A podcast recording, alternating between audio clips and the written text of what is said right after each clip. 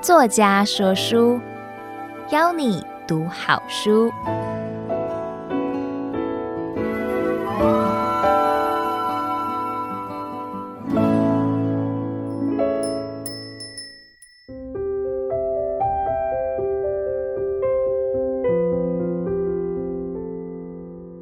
你好，欢迎收听由爱播听书 FM 制作的书斋音频。作家说书，我是沈梦颖。我这一次要和您分享的是我的著作《台湾公宅一百年：最完整的图说——从日治、美元至今的公共住宅演化史》。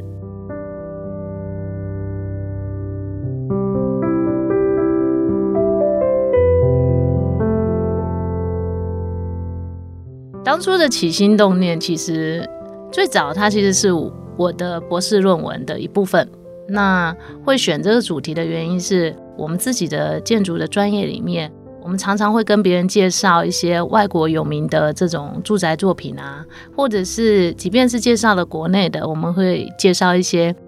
大师做的一些住宅作品。那可是对于这种在我们日常生活里就可以随处可见的这种呃国宅啊，或者是现在叫做什么社会住宅啊这样子的住宅形式，其实是很少关注。那我的一个学术的兴趣本来就是希望可以从日常生活里面去发掘台湾独特的这种住宅的特色。那因此我选了这个题目啊，作为我的这个研究的起点。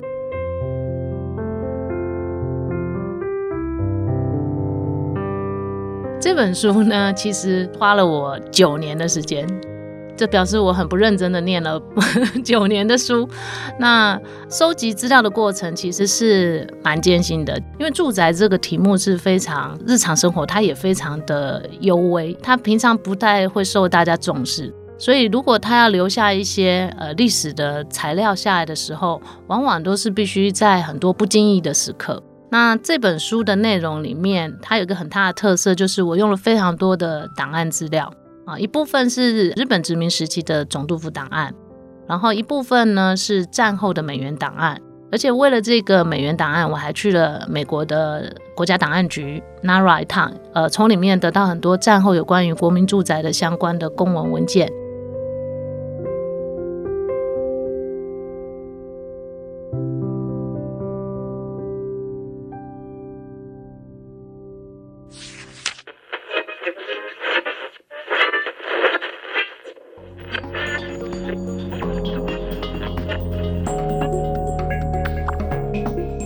回顾到现代公共住宅的发展史，它其实可以被视为是一种工业生产逻辑带动的一种新居住的生活改造。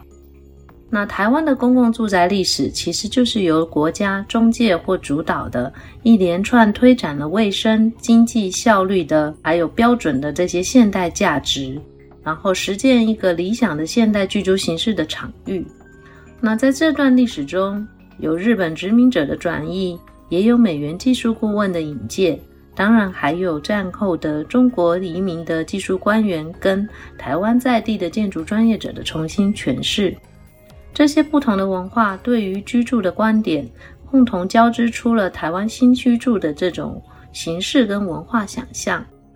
那这本书就是告诉大家，横跨了这一百周年的这个历史过程。这本书共分成六个章节，第一章是公营住宅，卫生的一柱天地；第二章是营团住宅，节约的战役前线；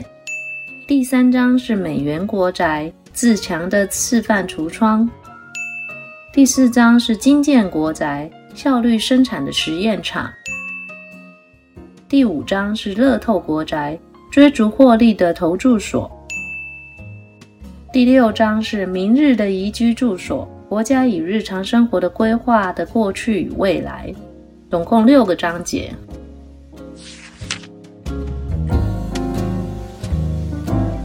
殖民时期的公共住宅发展可区分成两个历史时期，一个是在经济保护事业底下的公营住宅，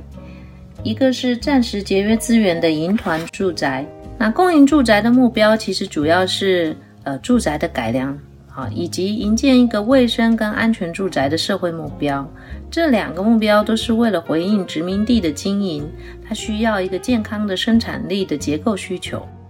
那殖民政府采取了一种卫生监控的治理，透过市街改正跟家屋改良这些空间改造的手段，对移住的台湾人跟内地人进行身体上的规训。这时的理想的住宅是能排除脏污、节省家事劳动效率和能够气候调适的住宅，并且能展现进步国民的这个与帝国荣誉的一种居住的形象。那一九三七年战争白热化后呢，后勤补给角色的台湾，在军事总体战的这个思维底下，资源集中管制、资财节约跟代用，成为一个最高的指导原则啊。那呃，为了很快速的重建这些被战争而毁坏的房子，住宅营团必须很快速的去营建，这些条件都给予了住宅营团很大的压力。那军方以这种节约资财的角度建立了住宅标准规格，所采取的是一种管制型的治理机制，希望透过资源最大的利用手段来对全岛的居民进行规训。这个时候，理想的住宅是建立在一种标准规格，满足最低生存限度，而且能够就地取材的节约住宅。同时，它还要展现忠君爱国与成为大东亚共荣圈的成员生活模范的一种居住形象。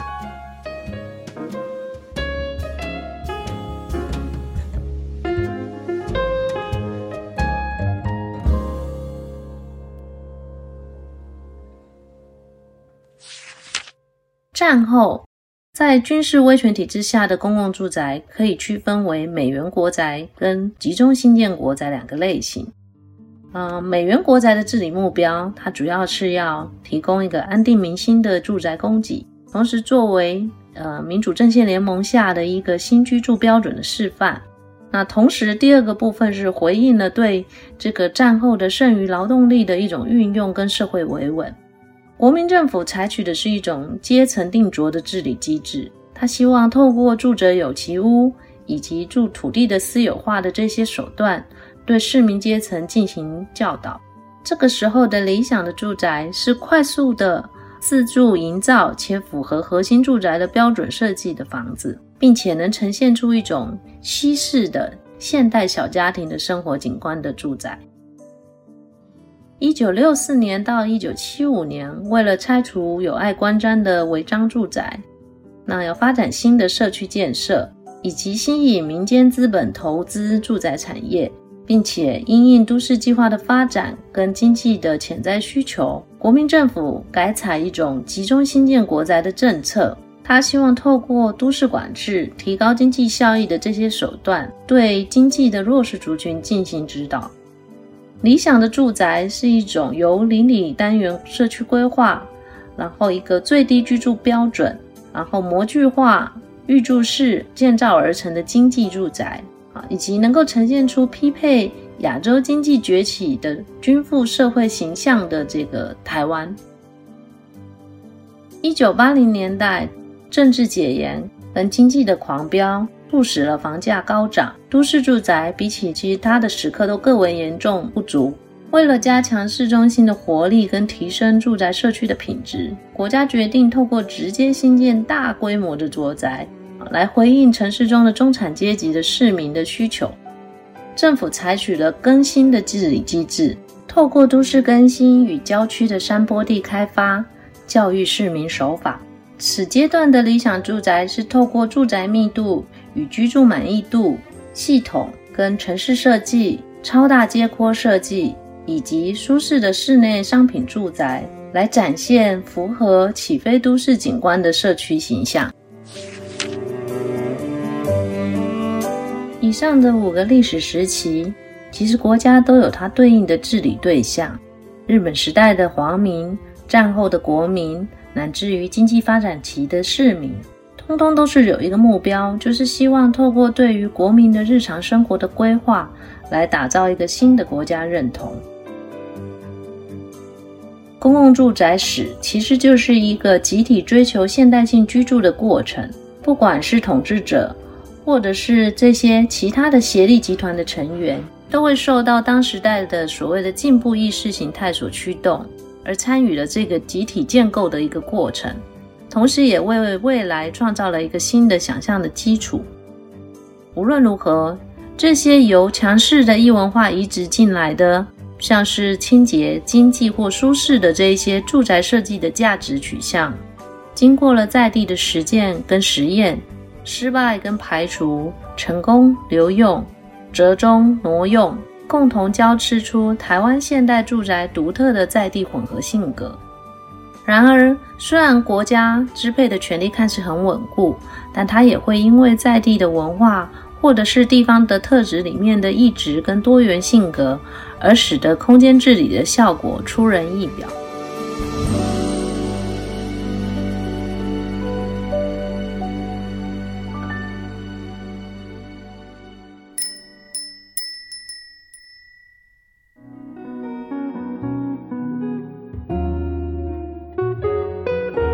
总结来说。这本书适合推荐给对台湾的公共住宅史有兴趣的您。不管过去叫公共住宅、国民住宅，或是现在我们称呼的社会住宅。